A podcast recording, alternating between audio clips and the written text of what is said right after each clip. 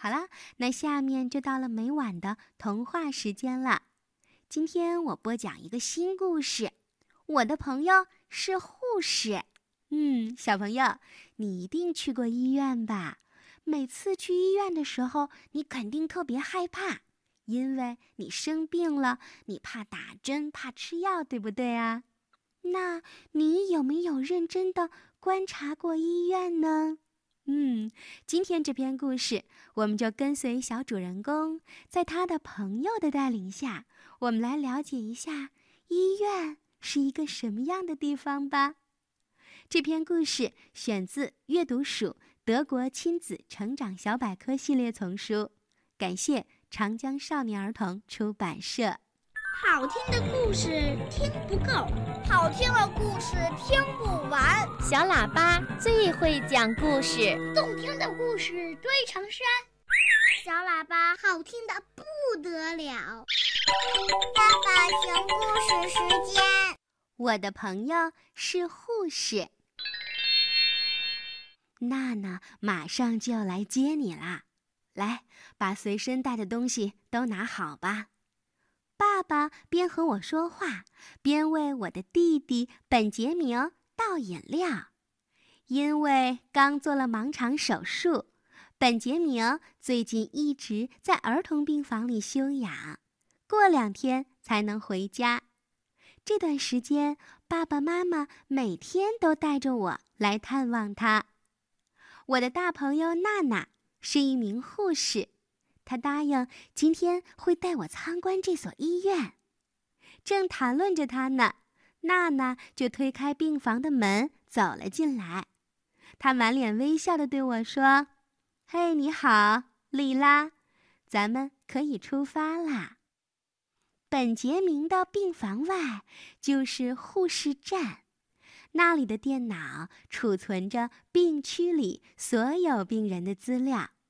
护士和护工们可以查阅到病人感染了什么疾病，或者受到了哪些伤害，也可以了解到病人们应该得到怎样的治疗和护理。探视者可以通过护士站来了解病人们的病房号。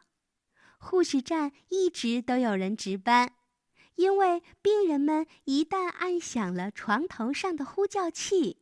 所有的信号都会传到这里。娜娜指了指旁边，说：“走吧，现在带你去急诊室转转。”当我们刚要进入急诊室的时候，一辆救护车正好停在门口，一个小男孩正被抬到了担架上。当我们走近的时候，我发现自己认识他，这是。尼可拉斯，他是我的同班同学，肘部受伤，并且怀疑有脑震荡。随车医生说，我们已经固定了肘部，并且通知了孩子的父母，相信他们很快会赶过来的。当尼可拉斯看到我的时候，急切地问道：“哦，你怎么在这儿？你也是从滑板上摔下来了吗？”娜娜问我。莉拉，如果你是尼可拉斯的好朋友，那我们就陪他一起进急诊室吧。在急诊室的治疗间，尼可拉斯接受了简单的检查。一位女医生用手电筒照了照他的瞳孔，又敲了敲他的膝盖，接着还瞧了瞧他的手肘。嘿，小家伙，你在玩滑板的时候，如果不注意保护措施，以后还会是这个下场哦，女医生说。但是你运气不错，这次只是轻微的脑震荡，肘部看上去没有骨折。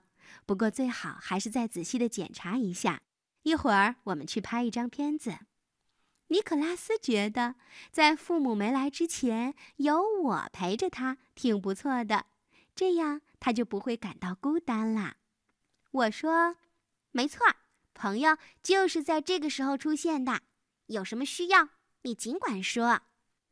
在 X 光室里，尼克拉斯把胳膊放在一张桌子上，因为 X 光对人体有伤害，所以他穿上了一件铅防护服。这件衣服可以保护他的其余身体。当尼可拉斯接受检查的时候，我们正透过防辐射玻璃，在隔壁的房间观察着全过程。娜娜告诉我，X 光会穿过手臂，这样我们就能看到里面的骨头啦。X 光拍摄的图很快在显示屏里显示出来，医生也可以将图像打印出来，为诊断提供依据。女医生仔细地检查了最终的结果，微笑着说：“好了，就像我先前说的一样。”只是关节扭伤了，问题不大。看着匆匆赶来的尼克拉斯的妈妈，护士娜娜对我说：“好啦，换班的时间到了，接下来我带你去看看手术室。”我们和尼克拉斯的妈妈打了招呼，立刻赶去了手术室。透过一扇巨大的玻璃窗户。我们可以看到，里面有好多好多先进的手术仪器。不过，最让我好奇的是，手术室里面全副武装的护士。娜娜笑着说：“你看，这里的一切必须要保持极度清洁，这样才能保证没有细菌或者其他的病毒进入到病人的身体里。”进入手术室前，护士们都必须要洗手、消毒、穿好手术服，并且戴上口罩、橡胶手套和头套。走到另一处玻璃窗外，当我踮起脚尖的时候，我忽然发现里面住着一个病人，而且病房里布满了各种稀奇古怪的仪器。娜娜告诉我，这是重症监护室，有生命危险的伤患或者刚刚进行了大手术的病人都会被送到这儿。我知道我的兄弟只是进行了一场小小的盲肠手术，所以手术以后他被直接送到了儿童病房，而不在这儿。嗯，真聪明，没错儿。重症监护室是有专人和仪器二十四小时监护的，门总是锁上的，这样就不会让人轻易的进来了。之后，我们又找到了一间可以进去参观的病房，这里医生会用夹板和石膏固定病人受伤的胳膊和腿，帮助受伤的骨头恢复健康。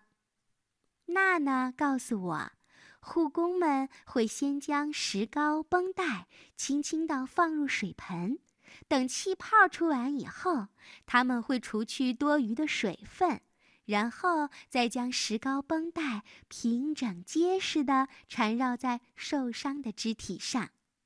这时，正好有一个刚摔断了腿的小男孩打完了绷带，我很想帮他挑选拐杖。希望能和他的绷带颜色更相配一些，于是我挑来挑去，最终选定了黄色。等到他要下床的时候，试用拐杖的时候，娜娜已经带我离开了。她边走边说：“哎，这项工作需要有经验的医生和护士，毕竟我们不想把病人弄疼了。”好啦。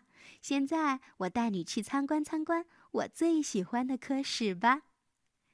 娜娜最喜欢的科室是哪儿呢？啊，那就是新生儿室。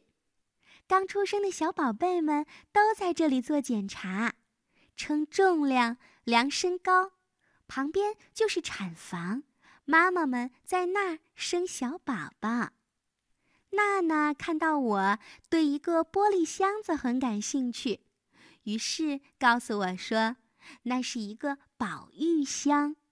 太早出生的小宝贝需要特别的照顾和一定的温度，所以早产儿们会一直待在保温箱里，直到他们足够强壮了才会出来。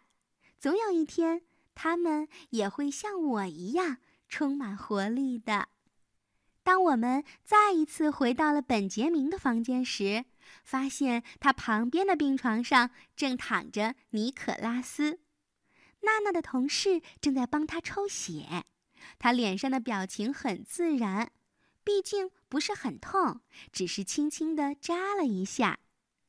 我在打疫苗的时候就已经知道啦，其实呀，打针没有多疼。